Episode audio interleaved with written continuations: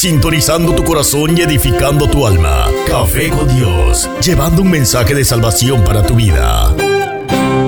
El que eres hijo de Dios, ¿sabes quién es el que habla en esa manera? El que es creación de Dios. Porque el que es hijo de Dios no debe compararse con nada ni nadie.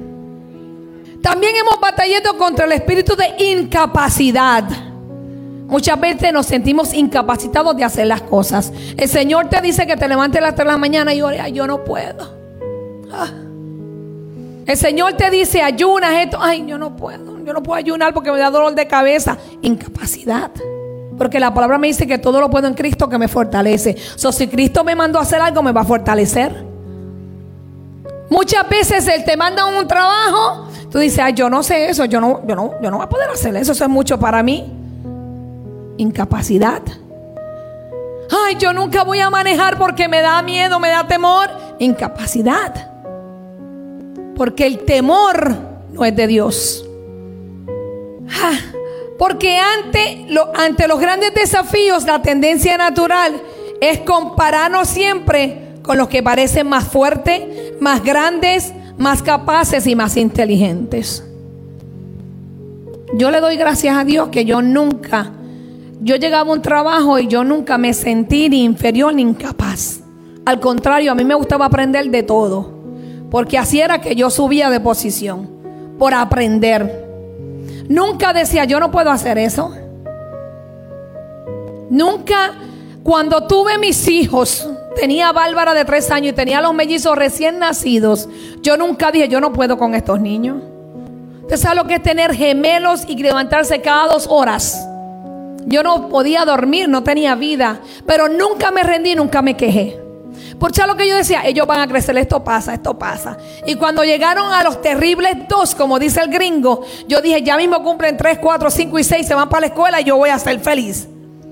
Pero nunca me sentí incapacitada como madre. Nunca me sentí incapacitada como mujer. Porque reconocía que yo había sido creada a la imagen de Dios. Y ante nuestros ojos los demás se agitan y nosotros nos empequeñecemos. A veces nos sentimos menos que nadie. Porque llevamos tiempo en un lugar y no, no me han visto. No me, no me han tomado en cuenta. ¿Cuántos años le tomó a, a David el rey? ¿Cuántas veces lo ungieron? Lea la historia de David. El rey Salomón sabiamente dijo, el temor del hombre pondrá lazo tú te amarras con el temor. El temor es más que una sensación, es la manifestación de un espíritu. Pero cuando tú recibes la palabra de Dios, tú eres libre de eso. Tú no debes tener temor, tú no debes de tener inseguridad. Tú tienes que entender que tú eres hijo de Dios y que Dios te creó para grandes y buenas cosas. Dios no te creó para que estuvieras sentado en un banco años. Dios no te creó para que dependieras del gobierno años. Dios te creó para que fueras útil. Dios nos ha dado talentos que aún tú mismo no sabes que llevas. ¿Qué estás haciendo con esos talentos? ¿Qué estás haciendo con lo que Dios te ha enseñado? ¿Se lo estás enseñando a otro? ¿Te estás multiplicando o te vas a morir con esos talentos? Saúl tenía un complejo de inferioridad. Toda la raíz del problema de Saúl tuvo origen en que él tenía un bajo concepto de sí mismo. Aunque todos los que lo rodeaban lo alababan por su estatura, ya que era el más alto y también el más hermoso de Israel, él se sentía inferior. O sea que la apariencia a Saúl no le importaba. Era por dentro que había algo que a él lo limitaba. Él se sentía la persona más insignificante del mundo. Tú te imaginas que Dios me llame y me diga, tú vas a ser la presidenta de Estados Unidos. Y me diga, pero tienes que matar a esta nación desde el más grande hasta el más chiquito y que yo diga, me voy a quedar con el rey. Me da pena el rey, vamos a dejarlo vivo. Y vamos, a traernos las cosas que me gusten, porque el Señor le dijo que destruyera a todo Saúl y Saúl se trajo pertenencia de ellos también. Cuando Dios le dijo, elimina todo. ¿Qué usted cree? ¿Que Dios me va a dejar ahí sentada? Mm. Posiblemente esta sea la causa por la cual se sintió indigno de quitarle la vida al rey Agag. Porque aunque Saúl era rey, no se sentía capacitado para llevar a cabo ese, ese reinado. Tal vez en su corazón tenía una gran admiración por él. A lo mejor él admiraba a este rey porque este rey pues era un matón, era un loco. Y él decide no matarlo cuando el Señor lo mandó. Este motivo le dio lugar al temor. Cometió toda clase de torpeza que lo fue llevando más y más a la destrucción. Cuidado a lo que tú le temes, que no sea Dios. Por causa de esto Dios se apartó de él y un espíritu malo lo atormentaba. Pasó un ángel. Tenemos que tener cuidado a qué le tememos. Después de esto el rey Saúl comenzó a sentir celos de David, su mejor líder, y eso pasa a veces. A veces en tu trabajo el supervisor tiene celos de ti porque sabes más que él. Tiene celos de ti porque la gente viene a donde ti a preguntarte. Y a veces en la iglesia también hay celos de pastores, de líderes, de ministros, porque tú sabes más que ellos. Mira, aleluya, gloria a Dios, porque sepa más que uno, porque quiere decir que usted pasó más procesos que yo. Quiere decir que puedo descansar un ratito. Al contrario. Entonces comenzó a tener celos de su mejor líder y comenzó a perseguirlo para matarlo, mas Dios nunca lo entregó en sus manos. Al contrario, fue David quien le perdonó la vida al rey varias veces. Pero mira lo que pasó, que la maldición de Saúl pasó con sus otros hijos, quienes murieron en una batalla también. Por el espíritu de temor, de inferioridad, de fracaso y de miseria, pasó a ser parte a su nieto, generación en generación. Lo que tú sientas, lo que tú hagas, lo que tú siembras, va a ser de tu descendencia lo que tú resultaste ser. Nosotros tenemos que, te voy a decir algo, tú tienes que hacer el bien. Tú tienes que hacer el bien para que tu descendencia coseche el bien que tú hiciste. Tú tienes que las maldiciones que vinieron de tus bisabuelos, de tus abuelos, de tus padres, no pasen a tus hijos, a tu nieto y a tu generación. Aunque este nieto pagó consecuencias de su abuelo, el rey David le perdonó la vida. Saúl obedeció parcialmente a la palabra de Dios. A veces nosotros hacemos eso. Mire, si el pueblo, la gente que dice ser cristiano, obedeciera la palabra de Dios, este lugar estuviera lleno. No obedecemos, obedecemos a media y obedecemos lo que nos conviene. Queremos obedecer a Dios cuando necesitamos obedecerlo, no todo el tiempo. Y a Dios tenemos que obedecerlo en todo el tiempo y en todo lugar. Porque a veces también obedecemos a Dios solamente en la iglesia. Por allá hacemos lo que nos dé la gana porque nadie de la iglesia nos ve. Pero ahí no te puedes esconder de Él. So, Saúl obedeció parcialmente la palabra de Dios. Primera de Samuel 15, 19 al 20 dice, porque pues no has oído la voz de Jehová, sino que vuelto el botín has hecho lo malo ante los ojos de Jehová. Y Saúl respondió a Samuel, antes bien he obedecido la voz de Jehová y fui a la misión que Jehová me envió. Porque a veces decimos, no, pero es que yo hice lo que Dios me dijo. Si lo hiciste, pero a tu manera. Si lo hiciste esa mitad, porque la otra mitad fue lo que tú querías. La mente de Saúl estaba contaminada con un espíritu de inferioridad. Cuando Dios nos creó, Él puso una línea imaginaria de equilibrio en nuestro inferior, la cual se debe mantener sin variar. Pasar más allá de esa línea y subimos del concepto sensato de nosotros mismos llega orgullo. Usted tiene una línea. Si usted sobrepasa esa línea, ya tú eres orgulloso. Y orgulloso no quiere decir que yo tengo dinero y me creo más que ti. Hay gente que son orgullosos porque son rebeldes o porque no quieren perdonar. Hay gente que son orgullosos porque son desobedientes. Bajamos de esa línea y considerarnos menos se llama inferioridad. So aquí hay una línea que nosotros tenemos que tener un balance. Porque si te subes mucho para allá, eres orgulloso. Y si te bajas mucho, te llega la inferioridad. Por eso Pablo dice que no tengan más sí con cordura, conforme a la medida de fe que Dios repartió a cada uno. La Biblia nos enseña la medida que debe tener cada hombre a través de las personas. Jesús dijo, aprended de mí que soy manso y humilde de corazón y hallarás descanso para tu alma. Por eso es que tenemos que aprender de Jesús muchísimo. Porque Jesús fue manso y humilde de corazón. Porque hay una falsa humildad. Hay gente que aparentan ser humilde, pero lo que son son unos rebeldes orgullosos. Cuando tú eres humilde de corazón, tú hallas descanso en tu alma. Porque la lucha del orgulloso es en el alma. Es lo que siente. Cuando fallamos respecto al equilibrio que debemos tener acerca de nosotros mismos, nos salimos de nuestro objetivo. La persona que tiene una misión dada por Dios, si no se mantiene en esa línea de cordura, simplemente no va a poder cumplirla. Si acepta el espíritu de inferioridad, no llegará a la medida correcta y obedecerá parcialmente a Dios. Nosotros tenemos que obedecer a Dios completamente. Hay veces que Dios me manda a hacer algo a mí, no me dice por qué y para qué. Y yo no me siento a esperar que Dios me conteste, yo voy y lo hago. Y cuando lo hago, yo digo, wow, ahora entiendo. Porque a veces Dios nos manda a hacer algo y le preguntamos, ¿para qué? ¿Y por qué yo? ¿Por qué no mandas a fulana? No, pero si a qué, a qué lo puede hacer.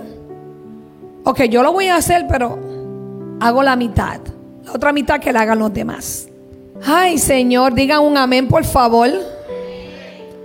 ¿Los, estoy regañando? Eh? Ok, amén, amén. Amén. Santo eres. Dios busca hombres y mujeres equilibrados. Mire, tenemos que estar equilibrados. Van a llegar momentos, porque somos humanos, somos normales, en que vamos a tener esos pensamientos, pero usted tiene que entender que son pensamientos que no son realidades. Aleluya.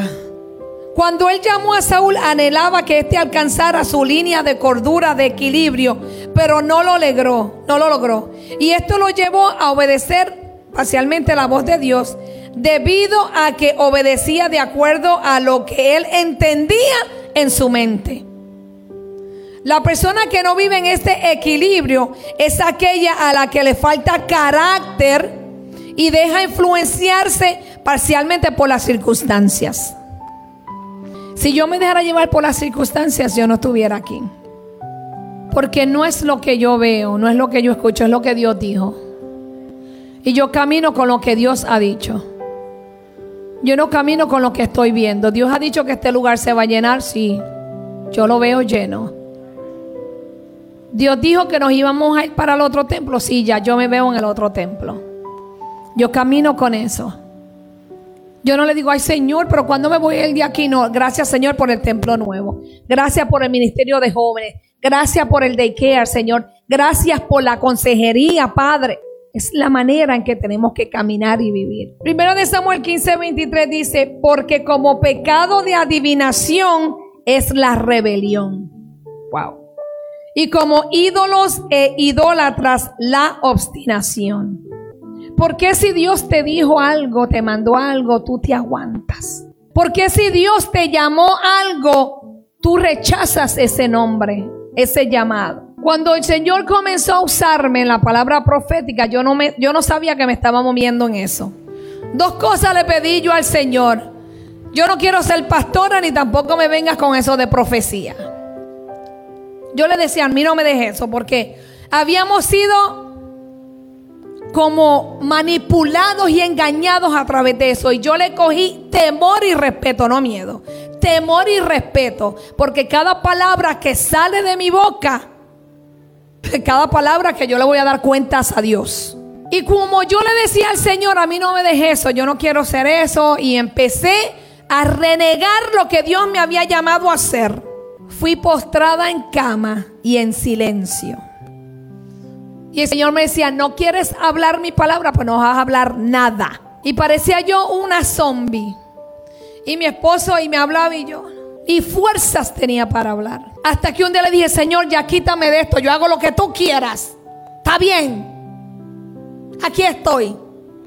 Y comencé a instruirme en lo que Dios dijo que yo iba a hacer. Comencé a instruirme yo. Yo no dependí del pastor para yo activar lo que Dios dijo que yo iba a hacer. Yo dependí de Dios, de mi conocimiento, de su sabiduría, de la palabra, de experiencias de otros. Comencé a llenarme, a nutrirme. Comencé a aprender a manejar el don profético. Y comencé a decirle, Señor, si no eres tú, no abras mi boca. Señor, si no eres tú, no me dejes hacerlo. Porque muchas veces me sentía incapaz. Muchas veces me sentía inferior. Yo decía, wow, Señor, ¿cómo predica esa mujer? Cuando estamos en la iglesia, había una mujer que adoraba. y yo era así. Y yo decía, wow, yo quiero ser como ella. Pero cuando aprendí lo que era ella de verdad, yo dije, no, yo no quiero ser como ella porque era apariencia. Y el Señor me dijo, no te compares con nada ni nadie, porque lo que yo diseñé en ti es diferente a lo que tú estás viendo y viviendo hoy. Porque el Señor tiene para cada uno cosas diferentes. Y cuando el Señor me dijo eso, yo dije, ok, Señor, pues enséñame a adorarte como tú quieres que yo te adore. Y aprendí a adorarle. ¿Por qué? porque me dejé enseñar. Porque cuando el Señor me hacía, levántate que quiero hablarte. Levántate y adórame. Y yo estaba una hora ahí en adorando a Dios a las 3, 4 de la mañana. Y yo me quedaba ahí a ver para que Dios me hablara y me decía, ahora acuéstate a dormir. Yo iba y me acostaba a dormir. Porque aprendí a someterme y a obedecerme. Aprendí a no compararme con nadie. Yo soy igual que Él porque Él está dentro de mí. So, tenemos que entender que usted tiene algo diferente. Entonces, lo que realmente le importaba a Saúl era lo que la gente comentaba acerca de él. ¿Qué te importa a ti lo que la gente diga de ti? A mí no me importa, no me importa y no me importa. Porque yo sé quién me llamó y quién me escogió. Porque yo sé a quién debo de obedecerle. Porque a veces el pastor y yo tenemos como Mm, un desacuerdo y yo le digo, Señor, necesito que me hables. Y cuando voy donde, y le digo, ok, mi amor, ahí le digo mi amor, ahí no le digo pastor. Mi amor, el Señor me dijo esto y esto y esto. Porque tampoco voy a ir a jugar que Dios me dijo para manipular lo que está pasando. Porque muchas veces usamos eso, la manipulación para salirnos con lo que nosotros queremos. Y lo que Dios dijo, lo rechazamos. Porque me quiero salir con la mía, porque yo no quiero la pared negra. Yo le voy a decir, no, Dios me dijo que negra no era. Porque me quiero salir con la mía. No, yo no juego así. No, no, no, no, no, no. Así es que aprendimos a hacer lo que Dios dice. Y aunque a veces el pueblo no va a estar de acuerdo, mi deber es obedecer lo que Dios dijo. Igual cuando cogí mi trabajo, yo le dije a mi jefe, ok, yo, yo voy a trabajar para ti, pero yo salgo a ministrar y mayormente me voy jueves y regreso lunes. Si tú no me puedes pagar esos días, está bien, pero yo tengo que hacerlo. Y él me dijo, no problem. Y lo hago. Yo mando un email y le digo a mi jefa, el viernes no vengo y me contesta la otra semana, ok, y ya el viernes pasó. Ni se dio cuenta que yo no estaba en la oficina. Pero yo, como hija de Dios, le dejo saber que no voy a estar. Como hija de Dios, cuando mando mi, mi time card, pongo que ese día estuve ausente. Porque si fuera otra, ponía que estuve en la oficina porque ella nunca se dio cuenta. Entonces, tenemos que entender que tú no tienes que quedar bien con la gente, ni tampoco vivir del que dirán. Porque cuando Dios me llamó para adorar en otra iglesia, hubo un poquito de oposición. Y yo dije, bueno, Señor, yo no sé si estas son leonas o son osas o son lobas, pero yo soy una leona. Y si tú me levantaste y me llamaste para adorarte, pues yo me voy a trepar al altar contra viento y marea y lo voy a hacer. Y lo hice.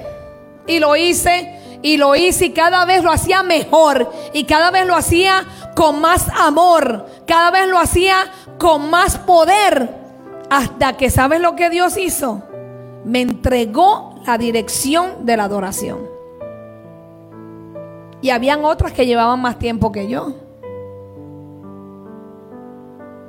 Porque yo no me dejé llevar porque la gente, yo cerraba mis ojos y a veces se formaban unas cositas en los ensayos, ¿verdad, Wilma? Unas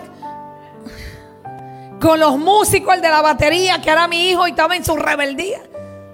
Estaba en su, en su juventud. Y el otro de pianita, porque todos eran, la mayoría eran jóvenes. Y habían desacuerdos. Y yo decía, Señor, esto no va a quitar que te adoremos hoy como tú quieres. No me dejaba llevar por lo que estaba pasando. Daba lo mejor de mí. Pero es interesante la actitud que tomó el profeta Samuel, una conducta que debe asumir cada líder frente a cualquier amalecita. El líder es quien tiene que ejercer la autoridad para ejecutar la palabra de Dios. Si tú no tienes autoridad, tú no puedes ser líder. No puedes. Porque vas a estar un líder. Eh. La pastora dijo que está bien, yo mejor lo hago. Tú tienes que ir, mira, la pastora dijo que te tocaba hoy limpiar la iglesia. Cuando Dios activa lo profético, yo tiraba la palabra y me iba. Allá usted si la quiere y la recibió. Yo cumplí con decirla. Yo cumplí con obedecerle a Dios. Si tú lo creíste allá tú y si no también, porque la que quedó bien delante de Dios fui yo. Yo solo soy la mensajera. Yo te digo lo que Dios dijo. Allá tú qué vas a hacer con esa palabra. Allá tú si la crees o no. Pero cuando veas lo que sucede, no te quejes. Y primero de Samuel 15:32. Dijo Dios a Samuel, traerme a Agag, el rey Amalek. Y Agag vino. Y venía contento ese rey. Eh, voy donde el profeta, a ver que me profetiza este hombre hoy a mí. Y dijo Agag, ciertamente ya pasó la amargura de la muerte. Ciertamente ya no me van a matar. Samuel representa al líder que ejerce su autoridad y no solo que enfrenta al espíritu inmundo, sino que mató a Gag. A veces Dios te manda a hacer algo y si tú no lo haces, Dios va a buscar a otro que lo haga. No te quejes cuando veas al otro haciendo lo que Dios te mandó a llamar. No murmures ni critiques. Porque tú no quisiste obedecer y Dios está buscando gente obediente. Dios no está buscando gente que tiene que, que, que tienes una voz que mejor que la no, Dios está buscando gente obediente, gente que lo adora en espíritu y en verdad. Dios está buscando gente que sacrifique la carne. Dios está buscando gente que cuando diga, mira, hay que venir a ayunar a las 6 de la mañana, usted venga y ayune sin importarle que usted se acostó a la 1 de la mañana. Porque si te tuvieras que levantar esa hora para ir a trabajar, te ibas a trabajar. Hoy está lloviendo allá afuera. Y mucha gente dijo, está lloviendo, ah, me gustaría quedarme en la cama. Pero si tuvieras que trabajar, tú ibas a decir, me tengo que levantar porque tengo que ir a trabajar. ¿Cierto? O a mí nada más me pasó. ¿Usted se cree que a mí a veces no me dan ganas de quedarme los domingos? Claro. Estoy cansada. Me levanto los siete días temprano. Pero ¿sabes qué? Me recuerdo que tengo un llamado, que tengo un compromiso y tengo una responsabilidad con Dios primero. Porque yo trabajo con Él y para Él. Porque cuando estábamos al principio de este ministerio, que venían tres y cuatro, lo adorábamos y predicábamos como si hubieran cientos de personas. Porque no lo hacíamos por la cantidad, sino por la obediencia y el amor de Dios. Voy a leer algo aquí que a mí me, rompió la cabecita. Aquí podemos ver que Dios le dio una orden al rey Saúl. ¿Verdad? Pero él lo hizo a medias. Él lo hizo, pero no lo hizo completo. Y no lo hizo como Dios le dijo. Aquí podemos aprender que él también tuvo una compasión ajena. Porque si Dios te da una orden, tú tienes que ejecutarla. No puedes permitir que las emociones te controlen. No puedes permitir que las emociones vengan a interrumpir lo que Dios te mandó a hacer. Cuando tú haces las cosas a medias, tú eres desobediente delante de Dios. Porque si Dios te mandó a hacer algo es porque lo hagas. Si Dios te llamó líder de un ministerio es para que lo hagas. Sin quejarte, sin preguntarte. ¿Por qué yo? Porque a mí. Dios se lamentó de haber ungido a Saúl como rey. Tú sabes lo que es que Dios se lamente de haberlo puesto como el rey de su pueblo. Cuando Dios se lamentó, a Dios le dolió la acción de Saúl. Dios se sintió mal. ¿Cómo es que este hombre, yo que lo escojo ante miles, viene a hacer lo que él quiere? Este tipo viene y después que hizo lo que tenía que hacer, que lo hizo a medias, se fue a levantar un monumento en su nombre comenzó a idolatrarse él mismo. Y a veces hay personas que cuando Dios los usa o cuando Dios le da algo, comienzan a decir yo. No, porque yo yo soy el líder de la iglesia. Yo hago, no, porque Dios te llamó como líder. No, porque Dios me dio el liderato. No, porque Dios me levantó para adorar. No, yo soy adoradora de la iglesia. Yo estoy a cargo del ministerio de los niños. No. Dios te llamó para que lo dirigieras. Primera de Samuel 15, 22, lo voy a leer. Como sabemos, Samuel se metió con Dios y Dios le habló sobre Saúl. Y Samuel le dijo, aunque te tengas en poca estima, ¿acaso no eres el líder de las tribus de Israel? El Señor te unió como rey de Israel, te envió a una misión y te dijo, ve y destruye por completo a los pecadores, a los amalecitas, hasta que todos estén muertos. 19. ¿Por qué no obedeciste al Señor? ¿Por qué te apuraste a tomar del botín y hacer lo que es malo a los ojos del Señor? Y mira lo que Saúl le dice, qué, qué fresco, ¿no? Pero yo obedecí al Señor, yo sí lo hice. Insistía. Él no quería aceptar que él hizo las cosas a media y a su manera. Y sigue, continúa diciendo, cumplí la misión que él me encargó. Traje al rey Agad, pero destruí a todos los demás. Dios no le dijo que trajera al rey. Entonces mis tropas, ahora le echa la culpa a las tropas. Pero yo estoy seguro que las tropas no se movieron sin que Saúl los mandó. So aquí le está echando la culpa a los demás. Y a veces nosotros hacemos eso. No, es que la iglesia, no, es que el pastor, no, es que mi esposo, no, es que mi esposa, es que los hijos. No culpes a los demás de tus decisiones. Entonces mis tropas llevaron lo mejor de las ovejas, de las cabras, del ganado y del botín para sacrificarlos al Señor tu Dios en Gilgal. Mira qué loco. Después que desobedece al Señor, quiere venir a ofrendarle.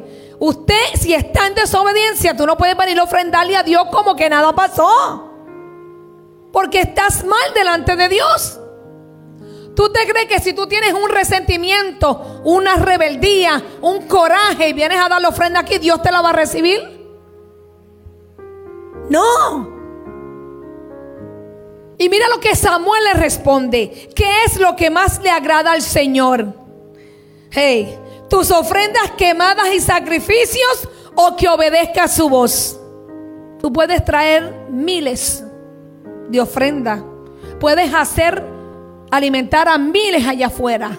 Puedes ayudar a quien tú quieras, pero si tú desobedeces a Dios, ¿qué tú crees que Dios va a preferir? Que sigas ayudando a la gente de afuera, que sigas llamando y ofrendando o que lo obedezcas. Escucha, escuchen esto. La obediencia es mejor que el sacrificio. Subraya eso. Píntalo rojo para cuando abras la Biblia lo veas. La obediencia es mejor que el sacrificio y la sumisión es mejor que ofrecer la grasa de carneros. La rebelión es tan pecaminosa como la hechicería. O sea que el tú ser rebelde es como si fueras un brujito. Como si estuvieras haciendo trabajo por ahí para que... Y la terquedad tan mala como rendir cultos a ídolos. Hmm. Rebelión, terquedad y desobediencia. Y mira cómo termina esto. Así que por cuanto has rechazado el mandato del Señor, Él te ha rechazado como rey. Gloria a Dios por Jesucristo. Porque si Dios, Dios es el mismo de este tiempo. Dios es el mismo. Dios no ha cambiado. Pero Jesucristo vino a interceder por nosotros. Porque si Dios tuviera en, tuviéramos en estos tiempos, no estuviéramos aquí. Saque de su vida el espíritu Amalek. No se deje influenciar por lo que ve. Dele gracias a Dios. De que Dios lo ha escogido y lo ha llamado. Nosotros estuvimos en la iglesia siete años. Y mi esposo nunca abrió el servicio ni oró por las ofrendas, ni oró por nadie. Siete años. Pero fuimos obedientes. Yo prediqué en siete años dos veces. Pero fui obediente, fui sumisa. Porque yo iba a la iglesia por amor a Dios. No tenía unos pastores perfectos. Pero los honraba, los amaba y los defendía. Los defendía. Al punto que una vez una me quería hablarme la pastora y yo de, pastor, mire, dígale, no me mande más con fulana para la tienda. Porque se puso a hablar de la pastora y la próxima vez le voy a jalar el pelo. Porque yo estaba honrando a los siervos de Dios. Yo no andaba besando ni lambiendo. La palabra no es mala, ¿verdad? No es mala. Si yo sé que los dominicanos decimos lambón. ¿Cómo dice el puertorriqueño, honey? Lambeojo. ¿Usted me entiende? Imagínese uno lambiéndose el ojo. Eso no me cabe a mí. Yo no puedo ser hipócrita. Yo le, yo le digo la verdad. Pero aprendí que cuando usted me ofende usted dice algo, yo voy delante de Dios. Digo, Señor, si esto me va a crear una espina, no lo permitas. Pon tu mano. Y enséñame a amarlo. Amarlo tal y como es. Enséñame a amar a mi esposo como es. Enséñame a amar a Daniela como es. Como tú me amas a mí con mis debilidades, mis errores, mis defectos. Porque no dejo que eso me dañe. No puedo. Agárrese de Dios, sea obediente, sométase a Dios. Hermano, el diablo no está jugando a ser diablo. Tú sabes que a mí me, me duele cuando el Señor me usa para dar una palabra y yo veo que pasó lo contrario de lo que Dios dijo. Pero no es culpa de Dios ni culpa mía, es culpa del que no la, no la obedeció. Pero me duele porque Dios te ama tanto que te habla, te advierte, te dice lo que va a pasar. Y nosotros nos desenfocamos de Dios porque queremos creer lo que queremos y hacer las cosas a nuestra manera. Y no se puede ser así. Tú tienes que ser obediente a Dios, aunque no entiendas. Y concluyo con esto. Cuando usted erradica el negativismo, llega la unción real de gobierno y de autoridad en tu vida. Amalek es un espíritu de pensamientos negativos que operan en las personas y se manifiesta cuando nos lanzamos a la conquista para establecer la visión. Y su propósito es robar el, fruto. O sea que cuando Dios te dice algo, van a venir pensamientos negativos. Eso no es de Dios. Yo no puedo, Señor. Pero Señor, ¿cómo tú me dijiste esto y yo estoy viviendo esto? Porque hay algo que ya Dios te entregó y el enemigo te quiere entretener para que tú no alcances eso. Hay algo que Dios dijo y el enemigo sabe que Dios lo va a cumplir y se va a levantar en tu contra. Y ahí es cuando tú tienes que con tu mente por eso que el Señor nos manda amarlo con la mente también, porque tu mente tiene que ser renovada, porque hay pensamientos que no vienen de Dios. Y la mente continuamente tiene que ser renovada. El espíritu continuamente tiene que ser fortalecido y la carne continuamente tiene que ser sometida. Porque si usted se deja llevar por un chin, y un chin, como decimos los dominicanos. Es que mis hijos cumplen años hoy, como tienen sangre dominicana, pues yo me siento dominicana. Y usted da un chin y un chin. Y cuando usted viene a ver, usted está en un hoyo tremendo. No le dé ventaja al enemigo. Yo veo al enemigo que está así en la carrera. Y digo, oh, ¿tú quieres correr conmigo? Vamos, vamos. Pero no le doy ventaja. Estoy alerta. Esto no me huele bien, Señor. Esto no es tuyo, Padre. Revela. Otros, pídale perdón al Señor y acepte que usted es una persona especial y única, creada por Dios para ser instrumento en sus manos. Tenga una imagen correcta de usted mismo, no se compare. Cuando yo veo a Adriana, yo veo a Adriana, yo veo una mujer de Dios, yo veo una líder, yo veo un potencial. Yo veo una mujer de autoridad, una mujer de fuego. Yo no veo a Adriana como María. Yo veo una mujer que puede ser mucho mejor de lo que yo he podido ser. Yo no veo una mujer que va a ser nada, que va a estar todo el tiempo sentada en la iglesia. Cuando yo veo a Greg, yo lo veo predicando, ministrando, poniendo mano y la gente cayéndose. Yo no veo a mi yerno, ni tampoco lo veo como el pastor, lo veo mejor que el pastor. Tome la decisión de cuidar el equilibrio de su vida para que pueda tener el carácter de Cristo sin dejarse influenciar por las circunstancias. Bueno, no importa lo que esté pasando. Haga lo que Dios le dijo porque Dios se va a encargar de lo demás. Tenga presente que la unción real de gobierno y de autoridad llegará a su vida cuando erradique el negativismo. No sea negativo. Yo he sabido estar sola en mi oficina y yo le digo, Señor, hoy cuando se case. ¿A que sí? A mí unas tías decían, esta va a salir embarazada ya mismo.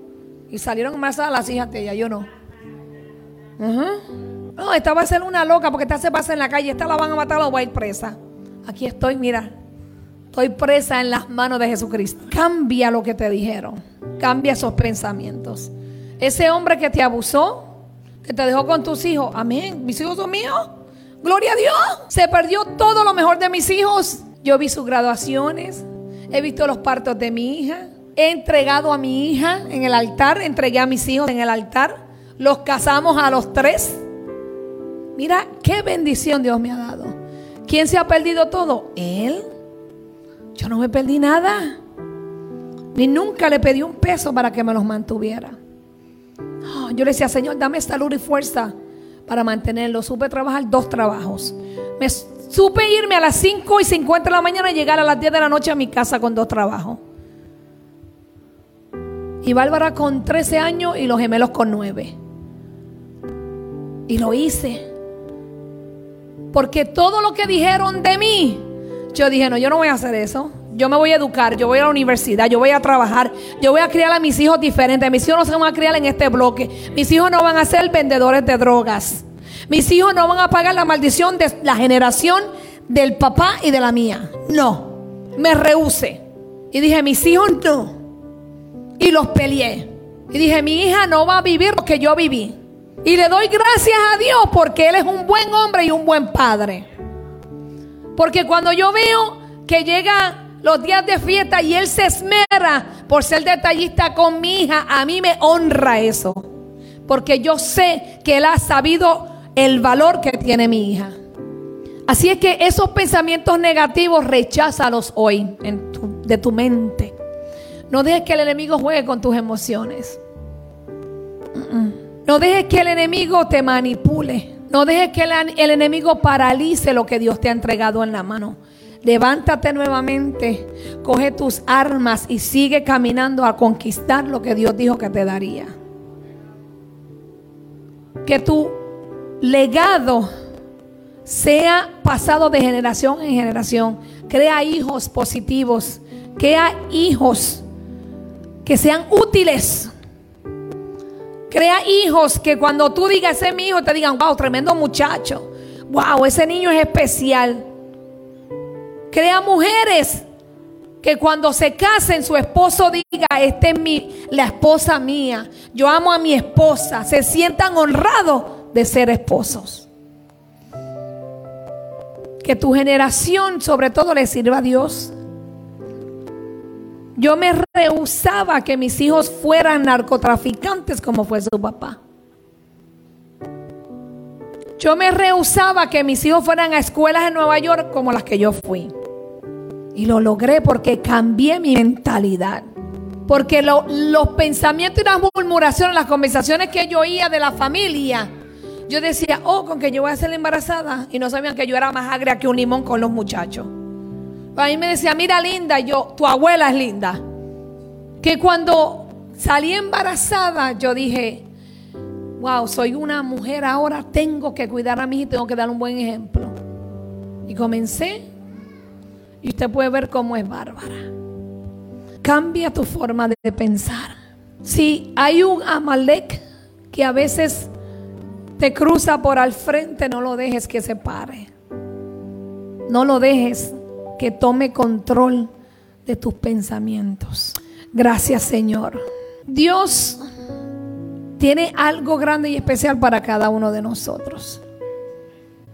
Depende si usted lo quiere o no. Porque si no, pues Dios se lo va a dar a otro. Nosotros nacimos para triunfar, para ser empoderados, para ser libertadores, para ser sanadores. Usted no nació solamente por un accidente, hay un propósito en tu vida. Las cosas que te han pasado pueden ser resultados de tus decisiones, pero no puedes permitir que tu decisión entonces opaque lo que viene en adelante. Tuviste una mala experiencia, una mala relación. Que tu papá y tu mamá eran brujos, pero tú vas a ser un hijo de Dios. Cambia tus pensamientos, cambia tu generación, cambia tu vida. Cambia la atmósfera de tu hogar y vas a ver cómo Dios se va a mover. Padre, yo bendigo a aquel Señor que habló de mí. Yo bendigo a aquel que dijo lo contrario de lo que tú hoy me estás enseñando, Padre. Cambia, Señor, todo lo que el enemigo quiere hacer en mis hijos. Yo declaro, Padre, que son libres para adorarte y exaltarte, que vienen y se encaminan en tu propósito y harán tu voluntad, Señor. Cambia mi matrimonio. Yo no quiero ser igual, Señor. Ya, Padre, tuve una experiencia. Yo no quiero volver a cometer los mismos errores, Señor. Ilumíname, dirígeme, Padre. Para que yo pueda ser una mejor esposa. Para que yo pueda ser un mejor esposo. Que yo sea mejor que mis padres, Señor. Ayúdame, Padre. Renueva mi mente. Sana mi corazón, Señor sana. Gracias Señor por la sanidad, Padre. Deja que Dios trabaje. Deja que Dios te liberte. ¿Sabes lo hermoso que es vivir en libertad? ¿Sabes lo hermoso que es vivir en armonía, en plenitud, en paz, en amor? Porque decidiste perdonar y olvidar. Porque decidiste que los pensamientos negativos salieron de tu mente, que no tienen cabida que no tienen valor, que no tienen poder sobre ti. Qué hermoso es eso. Que aunque te digan que estaban hablando, tú digas, no, pero yo creo lo que Dios dijo. Eso no es nada. Tranquila, la bendigo, lo bendigo. Que te rechazaron por lo que cargas. Bendícelo. ¿Sabes qué pasa? Que ya tu tiempo al lado de ellos se acabó. Y Dios te los tenía que sacar de alguna manera. Lo que pasa es que al nivel que Dios te quiere llevar, ellos no pueden llegar porque andan así. Mientras tú estás en silencio esperando el ok de Dios. Hay gente que a veces hay que dejarla atrás. No es odiarla, es dejarlos. Porque ya no son esenciales ni necesarios en tu vida. Vinieron a cumplir algo, lo cumplieron, se acabó. Expiró la fecha que estuvieran en tu vida. Suelta tu pasado ya. Mi pasado me marcó, pero ¿sabes para qué? Para cosas grandes. No me marcó para opacarme, no me marcó para matarme, me marcó para cosas grandes. Le doy gracias a Dios por mi pasado. Le doy gracias a Dios por lo que viví, porque no me mató, me fortaleció. Encuéntranos en Facebook como La Iglesia Café, una iglesia diferente para un tiempo diferente.